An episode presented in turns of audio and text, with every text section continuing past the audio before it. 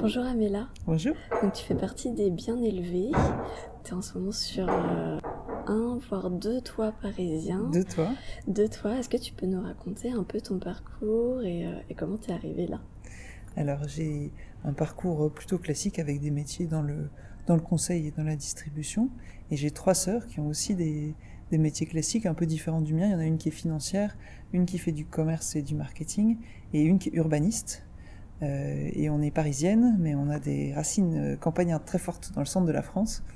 Et donc euh, la nature nous manquait à Paris. On adore Paris, on adore notre ville, on est très content d'être parisienne, mais on, avait envie de nature. Et donc ça faisait longtemps qu'on cherchait un projet à faire ensemble qui nous rassemble autour de la nature à Paris.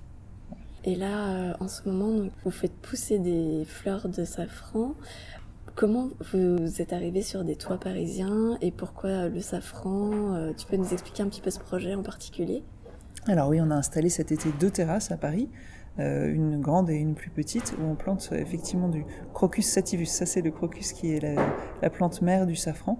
Euh, la grande terrasse qu'on qu cultive, qui fait 700 mètres carrés, qui est dans le 13e, on, est arrivé sur ce toit-là au travers d'un appel à projet lancé par la mairie de Paris qui s'appelle les Pariculteurs. Euh, nous, ça faisait longtemps, enfin moi, que j'étais passionné par cette plante-là, qui est une plante incroyable, qui euh, est par ses caractéristiques de, de puissance et, de, et son côté éphémère, par son odeur, par son arôme, par ses couleurs, par son cycle végétal, est vraiment passionnante. Euh, et on avait euh, essayé de la planter à la campagne, euh, vu que c'était un peu compliqué pour nous qui sommes parisiennes. On avait testé sur nos balcons, vu que ça marchait très bien. Et c'est une plante en fait qui se prête très bien à l'agriculture urbaine. On la plante nous dans des bacs géotextiles qui permettent qu'elle ne soit pas du tout dans l'humidité et euh, on l'irrigue pas. Et elle, euh, voilà, elle est, elle éclot en ce moment euh, sur, nos, sur nos toits. Donc on est en train de faire la cueillette de nos, de nos crocus. Du coup, euh, tu avais déjà essayé de cultiver le safran sur euh, ton balcon ou en tout cas chez toi euh... Oui, on en avait planté chez, j'en avais planté chez nos parents à la campagne, dans la terre normalement. Et puis sur, sur mon balcon, depuis trois ans en fait, ça fait trois ans qu'on teste. La première année, ça a très bien marché, mais c'est facile parce que la première année, le bulbe on le plante, il est sur les acquis de, de là d'où il vient.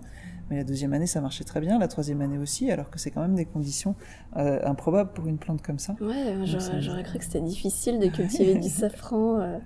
Et en plus, ça, pour le rythme de Parisiens comme nous, ça s'y prête très bien parce que pendant l'été, moi, moi, toutes les plantes que j'essaie de planter, j'ai du mal à les faire survivre à l'été parce que je pars en vacances, il fait trop sec, elles meurent. Le safran, pendant l'été, le crocus sativus, il est en dormance, donc il a besoin de rien pendant l'été. Donc quand on revient, c'est la rentrée, le crocus redémarre. Donc c'était, ça marche. Voilà. Donc tu fais ça avec tes trois autres sœurs Avec mes ça trois sœurs. Heureusement qu'on est, qu'on est quatre parce que c'est, c'est, du boulot. C'est un toit dans le 13e et un toit sur euh, l'Institut À l'Institut du Monde Arabe. Alors ça, c'est pas un toit, c'est un patio qui est au quatrième, qui est pas accessible au public, mais qu'on voit depuis la passerelle quand on va euh, vers la terrasse et qui est plus petit, mais qui est, du coup, on a fait un, un joli, une jolie installation en reprenant le motif du, des moucharabiers qui sont sur la façade. Euh, c'est un endroit où l'Institut du monde arabe avait déjà cinq ruches. Donc on s'est installé là et ça nous fait plaisir aussi parce que les racines de cette plante, l'origine de cette plante, euh, c'est la Perse. Du coup, ça, dans cet endroit-là spécialement, il y a une résonance qui est, qui est, qui est forte. Est-ce qu'on peut, est-ce que c'est ouvert à tout le monde en fait de s'approprier un toit comme ça euh, dans Paris? Comment ça se passe euh? En fait, c'est compliqué ça. Euh, L'appel à projet, la mairie de Paris a la volonté de végétaliser, donc elle facilite le plus possible, entre autres par cet appel à projet ou d'autres qui sont lancés sur le houblon ou sur d'autres sur d'autres plantes. Donc, d'un point de vue administratif et, euh, et mise à disposition, ça facilite. Mais après, il y a beaucoup, beaucoup de complexités qu'on avait un peu sous-estimées euh, et qui nous ont demandé beaucoup de travail et d'adaptation sur euh, l'importance des bâtiments, euh, sur les, les, autorisations, sur concrètement les contrats. Enfin, il y a tout un volet administratif qui n'est pas ce qui nous amuse le plus, mais, mais ouais, qui est conséquent. Voilà, et donc là, en ce moment, on, on récolte. On va du coup pouvoir produire à partir des, des, pistils de cette plante le safran qui peut après voilà, être cuisiné ou qu'on va nous mettre dans des produits euh, dérivés, des bonbons, des biscuits, euh, pour proposer aux, euh, aux, aux Parisiens parce qu'en fait c'est une épice qui intimide un peu. Les, même, oui, à part les, les gens qui sont vraiment des, des cuisiniers très expérimentés, qu'en discutant avec les gens, on se rend compte qu'il y en a même qui savent pas du tout l'odeur que ça a, le goût que ça peut avoir, ou qui sont pas très sûrs qu'ils vont aimer. Donc oui, on a et puis euh, on a cette image de la rareté du safran, euh, des, des petits euh, filaments très chers, et du coup on n'ose pas l'utiliser. où on en met un tout petit peu, du coup on sent Ouais. pas le goût.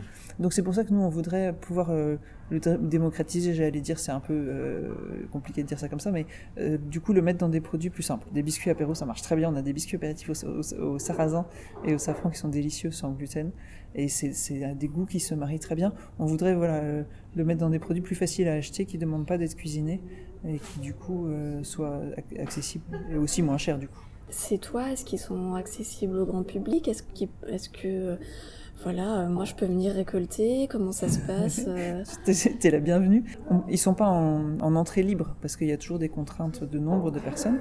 Mais nous, notre, notre volonté et ce qui nous fait plaisir dans ce projet aussi, c'est de réunir des gens. On voit que ça, que ça crée des liens, que ça intéresse les gens, que ça passionne. Donc on organise des ateliers en fait. Quel tout le monde est bienvenu. On a, on est beaucoup de dates ouvertes encore.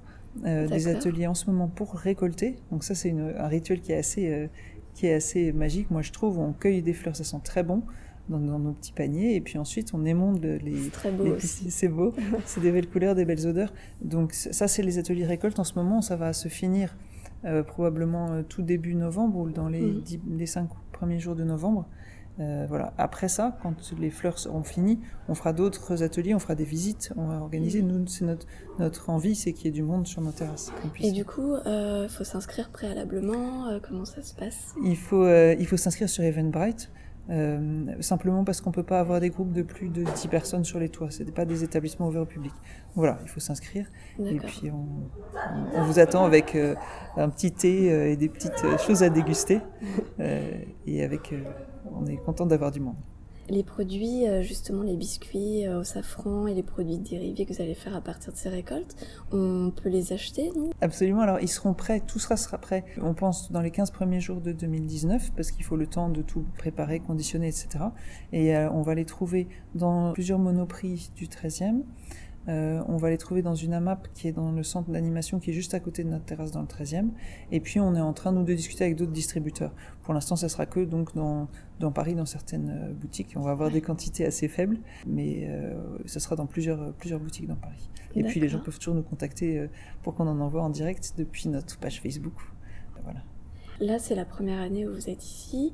Est-ce qu'il est prévu que vous restiez plus longtemps? Comment ça se passe Alors les terrasses sur lesquelles on est, on, est- on a l'objectif d'y rester au moins 4 ans parce que ça c'est le cycle de cette plante aussi. Cette année on a planté 38 500 bulbes euh, et on n'a pas besoin d'y toucher avant 4 ans. Donc on voudrait au moins rester ces 4 années-là. Au bout de 4 ans il faut les sortir pour les diviser. Donc on reste là et puis ensuite surtout l'été prochain on voudrait installer d'autres terrasses. On aimerait bien en avoir 6 ou 7 à l'été prochain et couvrir Paris de fleurs de crocus. Super. Merci beaucoup. Merci à toi. À bientôt. Au revoir.